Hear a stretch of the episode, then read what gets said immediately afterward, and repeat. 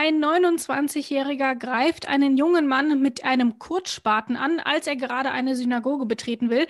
Es ist unbestritten, dass der Mann die Tat begangen hat. Schuldfähig sei er aber nicht, urteilt die Richterin. Nun muss der 29-Jährige also nicht ins Gefängnis, sondern in den sogenannten Maßregelvollzug, also ein psychiatrisches Krankenhaus. Und warum das so ist und warum es an dem Vorgehen auch durchaus Kritik gibt, darüber wollen wir heute sprechen. Mein Name ist Rabea Schlotz. Hi. Ist das gerecht?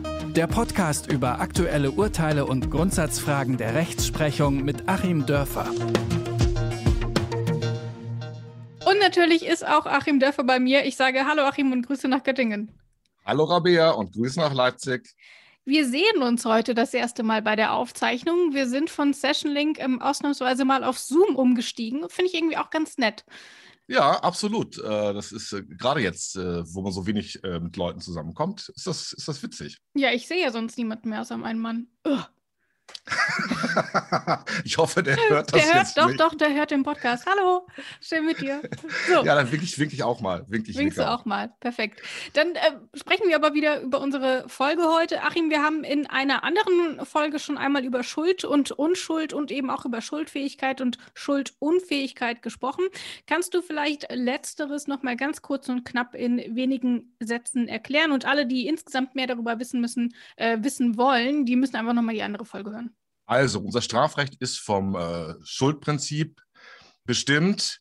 Das äh, passt auch nur so mit dem Grundgesetz zusammen, weil wir im äh, Grundgesetz äh, von Artikel 1 ausgehend davon ausgehen, dass Menschen autonom handelnde Wesen sind und für ihre Taten verantwortlich sind. Und dann ähm, will man sie im Strafrecht auch nur insoweit bestrafen, wie sie verantwortlich sind. Und diese Verantwortlichkeit nennen wir da dann Schuld. Ähm, in der Schuld geht es also darum, was ist einem Täter individuell vorzuwerfen. Und äh, damit kommen wir dann auch schon zur Frage der Schuldunfähigkeit, denn die bedeutet dann umgekehrt, hier gibt es individuell eben aufgrund besonderer Umstände nichts vorzuwerfen, dann haben wir keine Schuld, dann haben wir keine Tat, die wir andere bestrafen müssen und dann müssen wir andere Rechtsfolgen finden, wie eben hier den Maßregelvollzug.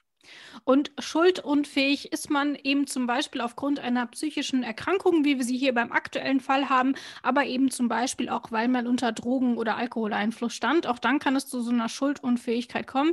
Gibt es darüber hinaus noch ähm, andere Gründe, warum man schuldunfähig sein könnte? Ja, psychische Erkrankung. Äh, hier wird das nochmal so ein bisschen aufgesplittet und in krankhafte seelische Störung. Wo liest du das gerade? Schwere andere seelische Störung. Das lese ich gerade in Paragraph 20 des mhm. Strafgesetzbuches. Und da habe ich mit großer Freude festgestellt, ähm, das jetzt zum 01.01.2021 geändert wurde, ist also ganz frisch aufgrund einer langen, langen Diskussion, völlig berechtigten Diskussion. Denn früher stand da noch so, ich nenne es jetzt mal flapsig Nazi-Quatsch drin, wie ähm, seelische Abartigkeit. Da ging es also quasi doch um so eine Art äh, unterschwelligen Vorwurf.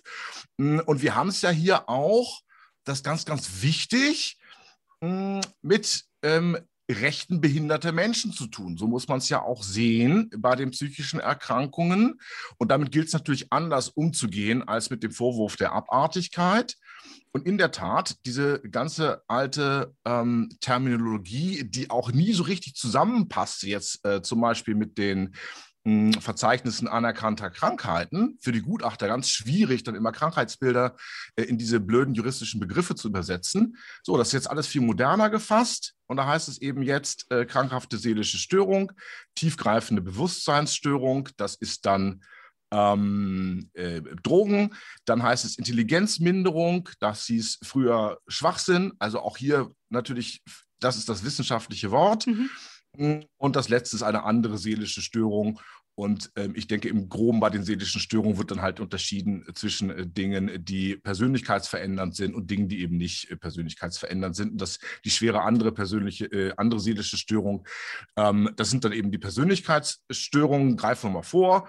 Ähm, diese vierte Alternative hat eben hier vorgelegen, ähm, weil der zunächst Angeklagte, wahrscheinlich heißt er im, im Sicherungsverfahren, das hier geht dann nochmal anders, der ist äh, nach Gutachter eben erkrankt an einer paranoiden, schizoiden ähm, Störung und äh, damit vierte Alternative des Paragraphen 20 StGB.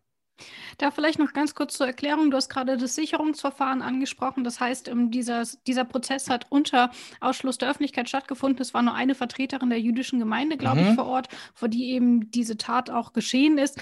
Ähm, und insgesamt wurde dort aber eben die Öffentlichkeit ausgeschlossen. Ich glaube, darüber haben wir auch schon mal gesprochen, warum Prozesse insgesamt öffentlich sind und warum sie eben in einigen Fällen eben nicht öffentlich sind. Du hast eben jetzt den Paragraph 20 angesprochen. Wir haben ja noch die Paragraphen 63 und 64. Dort ist dann eben geklärt, dass statt einer Haftstrafe eben auch der Maßregelvollzug oder eben auch ähm, die Entzugsklinik vorgesehen werden kann. Ähm, und eine psychische Erkrankung allein muss aber eben auch nicht immer Grund für die Einweisung in die Psychiatrie sein. Also nur weil du Depressionen hast, heißt das noch lange nicht, dass du schuldunfähig gewesen sein musst. Welche Bedingungen mhm. müssen denn erfüllt werden, dass man dann in diesen Maßregelvollzug kommt? Ich glaube, Gefährdung der Allgemeinheit ist ein Punkt. Was gibt es darüber hinaus noch? Gefährdung der Allgemeinheit. Insofern wird eben hier auch ein Sonderopfer verlangt von jemandem, der sich eigentlich, der eigentlich keine Straftat begangen hat. Mhm. Weil es fehlte ja an der Schuld. So, und wenn wir diese Person jetzt trotzdem ähm, einsperren, ähm, geht das natürlich nur unter sehr, sehr strengen Voraussetzungen und mit sehr klar geregelten Rechtsfolgen. Da haben wir eben auch in den letzten Jahren ein EuGH-Urteil zum Beispiel bekommen. Ich glaube, ich habe es in einer anderen Sendung schon mal erwähnt, ähm, was so ein Abstandsgebot im Prinzip äh, festschreibt zwischen so einer Unterbringung, Sicherungsverwahrung und ähm, dem in Anführungszeichen normalen Gefängnis, mhm. Hm, weil es hier eben gerade nicht um eine Strafe geht, muss das eben auch ganz anders aussehen als im Gefängnis. Es muss eben normales Leben möglich sein, äh, mit einem Komfort, den das auch bietet, im bescheidenen Umfang. Also das ist ganz wichtig. Dann sprachst du an das Thema äh, nur Depression, wobei nur natürlich. Genau, das nur möchte ich hier ganz, ganz insbesondere, äh, insbesondere in Anführungsstriche stellen. Aber es geht eben darum zu sagen, ähm, diese psychische Erkrankung muss eben auch in gewisser Weise in Zusammenhang mit der Tat stehen. Kann man das so sagen? Ja, beziehungsweise sie muss eben das Tatgeschehen bestimmt haben. Okay. Und ähm, ne, das ist ja was, was wir jetzt grundsätzlich wissen, dass natürlich weder vom Verantwortungsbewusstsein noch kognitiv depressive Menschen irgendwie eingeschränkt sind. Aber mhm. wenn die Depression dann so geartet ist, und das will das Gesetz durchaus auch, ich meine, unter die erste Alternative fassen, wenn die Depression dann eben schon so geartet ist, dann kann das natürlich schon das Tatgeschehen beeinflussen, auch die Schuldfähigkeit mhm. einschränken. Wobei, da komme ich auch noch mal ganz kurz auf die Paragraph 21 zu sprechen, das ist die verminderte Schuldfähigkeit. Also wenn die Einsicht in die Tat nicht ganz weg ist, sondern vermindert, dann gibt es die verminderte Schuldfähigkeit und das führt dann immerhin zu einer entsprechenden Strafminderung auch. Also es gibt da auch durchaus so Grauzonen. Mhm. Aber in einem Gerichtsverfahren, da sind es ja dann nicht die Richterinnen und Richter, die darüber entscheiden, ob jemand schuldunfähig ist oder ähm, schuldfähig. Dafür braucht man dann einen Gutachter, eine Gutachterin, einen Psychiater. Ähm, gibt es darüber hinaus noch Personen, die darüber entscheiden können oder bedarf es immer einer solchen medizinischen Begutachtung? Es bedarf immer dieser Begutachtung. Das hat sich einfach so festgesetzt. Wir hatten das auch schon mal in einer der vorherigen Sendungen, dass es eben ganz maßgeblich auch der berühmte Fritz Bauer aus zunächst Celle, dann äh, Frankfurt war, äh, über den es ja auch Spielfilme gibt und so weiter, ohne, den, die, ohne den es die Auschwitz-Prozesse nicht gegeben hätte und ohne den äh, gäbe es jedenfalls nicht so lange ähm, das moderne Gutachtenrecht, weil der nämlich, in Skandinavien war man weiter, äh, irgendwann die Bekanntschaft einer äh, skandinavischen Ärztin gemacht hat, Psychiaterin, und ähm, die haben das dann zusammen angeschoben. Also es bedarf immer dieses Gutachtens. Mm, genau, was so einer der Fälle ist, wo letzten Endes natürlich der Gutachter dann das Verfahren an dem Punkt äh, zumindest entscheidet, natürlich. Insgesamt ist es ja so, du hast gesagt, ähm, dieser Maßregelvollzug ist in dem Sinne keine Strafe, aber ein Freiheitsentzug ist es natürlich trotzdem, denn die betroffenen Personen können nicht einfach sagen, ja, okay, ich habe jetzt keine Lust mehr, ich gehe jetzt, sondern die sind dort erstmal drin. Und tatsächlich ist es auch so, dass man aus diesem Maßregelvollzug insgesamt nur sehr schwierig, äh, sehr schwer wieder rauskommt. Also tatsächlich kann es sein, dass dieser psychiatrische Aufenthalt in der Klinik deutlich länger ist, ähm, als es eventuell eine Haftstrafe gewesen wäre. Und nächster Punkt, so eine Haftstrafe Strafe ist von vornherein festgelegt. Da heißt es dann, okay, drei Jahre. Ähm, wenn ich aber in so eine ähm, psychiatrische Klinik muss, dann weiß ich das im Vorfeld häufig nicht, wie lange ich da drin bin, sondern es wird eben immer wieder neu evaluiert. Und wenn man mhm. sich mal anschaut, aktuell haben wir ähm, etwas mehr als 10.000 Personen, die im Maßregelvollzug sind. Und die sind dort im Schnitt etwa acht Jahre, was ja dann häufig eben auch deutlich länger ist, als die eigentliche Haftstrafe gewesen wäre. Wie geht man denn damit um? Weil es ist ja trotzdem, das mag nicht so geplant sein, aber in dem Moment ist es natürlich auch eine Art Bestrafung, weil ich ja nicht gehen kann. Wie geht man damit um? Ja, es ist also wirklich ein großes, großes Sonderopfer. Und jetzt für mich geht die Frage, wie geht man damit um? Ähm, ja, hat eigentlich zwei Aspekte. Mhm. Einmal den, wie geht man damit institutionell und objektiv um? Wie geht unser System damit um? Ich erwähnte es schon, das Abstandsgebot. Es muss also ein wesentlich, äh, müssen wesentlich bessere Lebensumstände äh, sein, weil eben nicht bestraft werden soll durch, mhm. durch äh, den Tagesablauf, sondern es soll eben behandelt werden. Das heißt, es ähm, gibt auch einen, einen, Park, es gibt Unterhaltungsmöglichkeiten. Also nochmal, das vielleicht zur Erklärung. Also es ist dann quasi. Muss das sein? Da muss es dann auch eine Playstation geben und da muss es einen großen Fernseher geben und da muss man rausgehen können ins Grüne, wann immer man das möchte und so weiter und so weiter. Ganz normale Lebensumstände sollen es sein. Ich hoffe, es ist so. Ähm, ich befürchte fast, es ist nicht immer so, sonst hätten wir auch das Verfahren vom EuGH nicht gehabt. Mhm. Und es ist eben nur außenrum ein Zaun. So, ähm, also der objektive Umgang ist der. Dann äh, bedeutet natürlich objektiver Umgang auch bei den Evaluierungen hinzugucken und da natürlich auch auf die Freiheitsaspekte zu gucken. Ja. Ähm, es geht immer ein großer Aufschrei durch die Welt, ähm, wenn dann so ein Gutachter sich mal geirrt hat, in dem Sinne, dass der Täter dann rückfällig wird. Ähm, aber wir können eben den Einzelnen nicht flächendeckend aufopfern für die Gemeinschaft. Ähm, also wenn auf tausend Fälle, die gut laufen, einer kommt, der schlecht läuft, können wir die ähm, anderen tausend natürlich nicht trotzdem eingesperrt lassen. Äh, und damit komme ich dann auch schon so ein bisschen zu dem gesellschaftlichen, unserem subjektiven Umgang damit. Da würde ich mir doch ein bisschen mehr Verständnis wünschen, denn nochmal, wir reden ja hier über kranke Menschen, wenn man das äh, so möchte. Und da wünsche ich mir doch so ein bisschen Mitgefühl und äh, diese boulevardeske Aufregerei dann über irgendwelche Umstände dort und ähm, dann darüber, dass die äh, Leute dann fertig gemacht werden sollen. Nein, wenn jemand krank ist, ist er krank und dann gibt es eben diese individuelle Vorwerfbarkeit nicht. Ähm, ich möchte so mal ein Beispiel erläutern. Ich meine, dass zu der Alternative 1 gehören dann auch so Fälle ähm, wie das, was man so laienhaft als Schlafwandeln bezeichnet. Hm, wir alle wissen nicht, ob wir diese Krankheit nicht irgendwann bekommen. Mhm. Ähm, und jetzt stellen wir uns mal vor, wir haben das und äh, wissen es aber nicht und gehen raus und äh, hauen jetzt mal mit dem Baseballschläger das Auto des Nachbarn zu Klumpen, können uns am nächsten Morgen nicht mehr daran erinnern. Da wollen wir ja trotzdem nicht, ähm, dass wir dann, also das Auto ist des Deutschen liebstes Kind, ähm, dann irgendwie äh, uns einen neuen Wohnort suchen müssen. Ähm, und völlig fertig gemacht werden, weil wir ja nichts dafür können. Und ähm, auch jeder Anwalt, der schon mal bei Unterbringungsverfahren dabei war, hat eben auch diese Fälle erlebt, so ganz ähm, junge Menschen wie du und ich nicht, ähm, die dann auf einmal ähm, die Studentin mit 22, die ähm, schizoiden, paranoiden äh, Wahnvorstellungen litt, genau wie der äh, ähm, Mensch, über den wir jetzt hier sprechen, und dann anfing ihre Mutter mit einem Küchenmesser in der Küche anzugreifen. Die kann ja gar nichts dafür. Mhm. Natürlich, wenn sie auch nur irgendeine Kontrolle über ihr Verhalten hätte, würde sie es nicht tun. Ist doch völlig klar. Und dass sie es tut, zeigt eben, dass sie überhaupt keine Kontrolle hat. Also da würde ich mir auch dieses Mitgefühl wünschen. Und damit komme ich dann nochmal zum Aspekt dieses vorliegenden Falles, der, der mir auch ganz wichtig ist, auch mhm. als jemand, der im Vorstand der jüdischen Gemeinde in Göttingen sitzt. Und ähm, wir sind natürlich mit so einem Vorfall zum Glück noch nicht konfrontiert worden, aber ähm, jeder, der im Vorstand einer jüdischen Gemeinde sitzt, wird das kennen äh, die Spinner, äh, in Anführungszeichen jetzt mal böse gesagt, die Hakenkreuze da schmieren oder äh, irgendwie auftauchen, wollen da rein und so. Mhm. Ähm, das ist fast schon Alltagsgeschäft. Und das sind eben großenteils Menschen, die psychisch krank sind und ähm, wo dann gar nicht weiter verfolgt wird. Und man muss dann eben damit leben. Und ähm, eben auch hier hat das Gericht, meine ich, sehr klug unterschieden zwischen der Tat, die sich gegen äh, einen Juden als Juden gerichtet hat und damit mhm. als solche erstmal antisemitisch war und dann eben aber den, ich sage jetzt nicht Motiven, sondern den, den Antriebsmomenten beim Täter, die eben tatsächlich in dem Fall nicht äh, Neonazismus waren, sondern er hatte dieses Swastika-Zettel hatte er in der Tasche, so ein, wo so ein, so ein Hakenkreuz drauf gezeichnet war, weil irgendwelche Bekannten ihm gesagt hatten, das sei ein altes Glückssymbol. Ähm, da hat man also, so interpretiere ich das, mit dem armen Mann dann noch so einen Prank gemacht. So, der wusste also wirklich nicht, was er tat.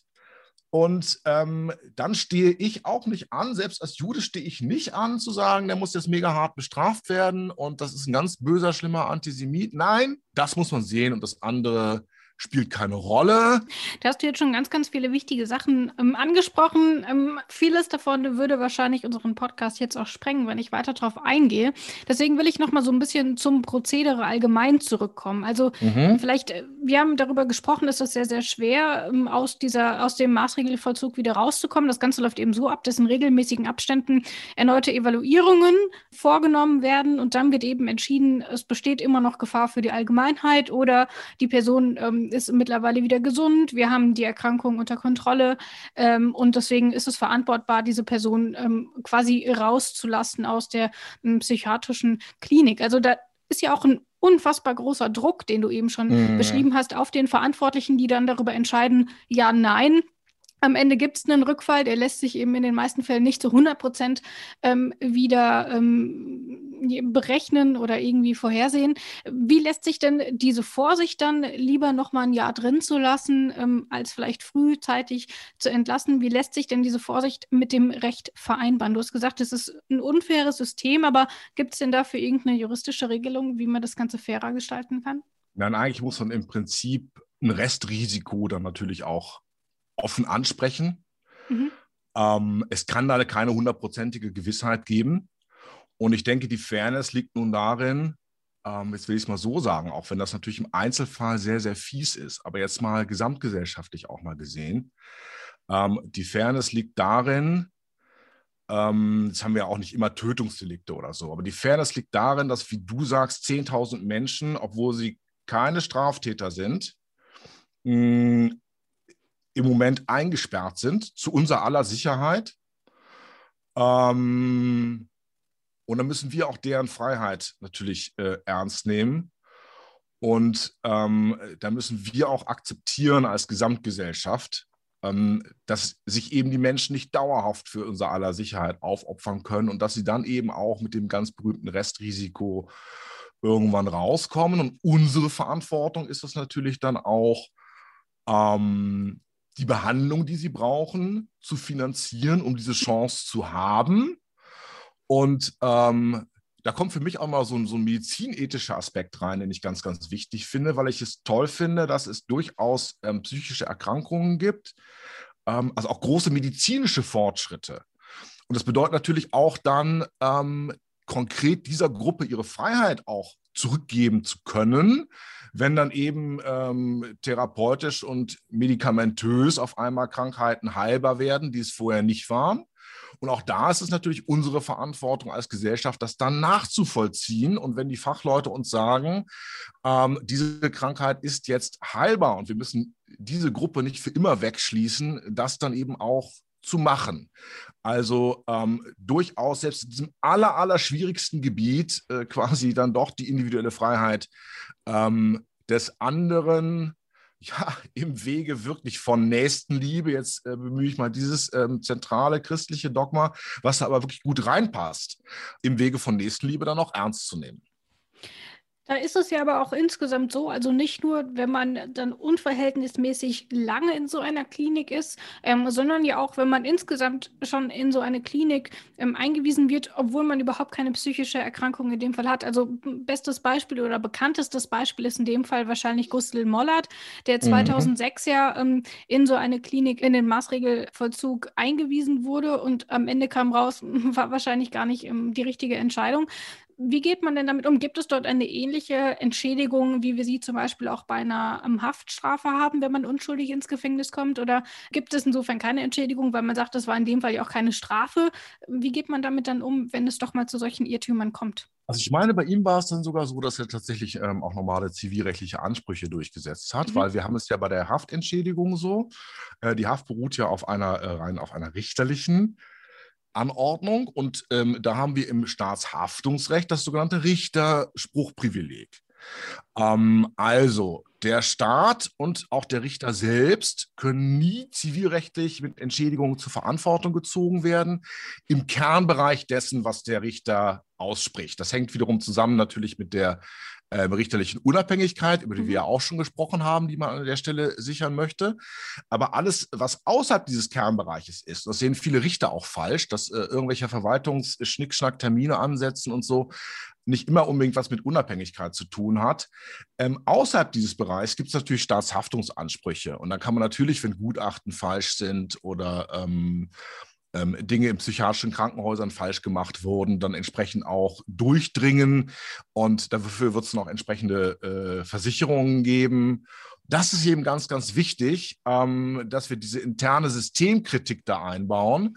Und äh, das hat ja bei Herrn Mollert dann über Jahrzehnte versagt. Und das war für mich eigentlich das Erschreckende, ähm, dass man Fehlentscheidungen so lange aufrechterhalten kann in so einem System und so eine geringe Fehlerkultur dann gibt. Mhm. Ich meine, ich kann es aus deinen vorherigen Antworten schon herauslesen, aber trotzdem nochmal zum Schluss unseres Podcasts die Frage, Achim, ist das denn alles gerecht? Ja, das ist wirklich gerecht hier und äh, bei allem Kampf gegen Antisemitismus, den ich auch führe und bei aller Freude darüber, wenn sich Leute hier engagieren, ähm, das ist nicht der Kern des Falles. Äh, sondern der Kern des Falles ist, dass jemand, der wirklich krank ist, was Furchtbares gemacht hat, was dann auch eine andere Person sehr langfristig, sehr hart äh, getroffen hat.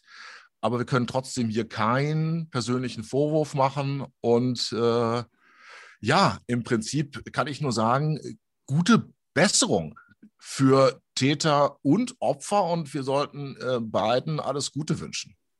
Ich fasse also zusammen, ähm, in diesem konkreten Fall siehst du den Maßregelvollzug als die richtige Alternative. Wir wollen ja. aber auch nicht vergessen, dass es auch beim Maßregelvollzug durchaus noch Verbesserungspotenzial gibt. Wo die Kritik liegt, das haben wir heute besprochen und damit verabschiede ich mich erstmal von dir, Achim. Vielen Dank für deine Zeit. Vielen Dank für deine Zeit, Rabia. Und natürlich verabschiede ich mich auch bei unseren Hörerinnen und Hörern. Wir freuen uns, wenn ihr beim nächsten Mal wieder dabei seid. Immer dienstags kommt ist das gerecht, findet ihr überall dort, wo es Podcasts gibt und natürlich auch bei detektor.fm. Das war's für heute. Tschüss. Tschüss auch von mir. Ist das gerecht? Der Podcast über aktuelle Urteile und Grundsatzfragen der Rechtsprechung mit Achim Dörfer.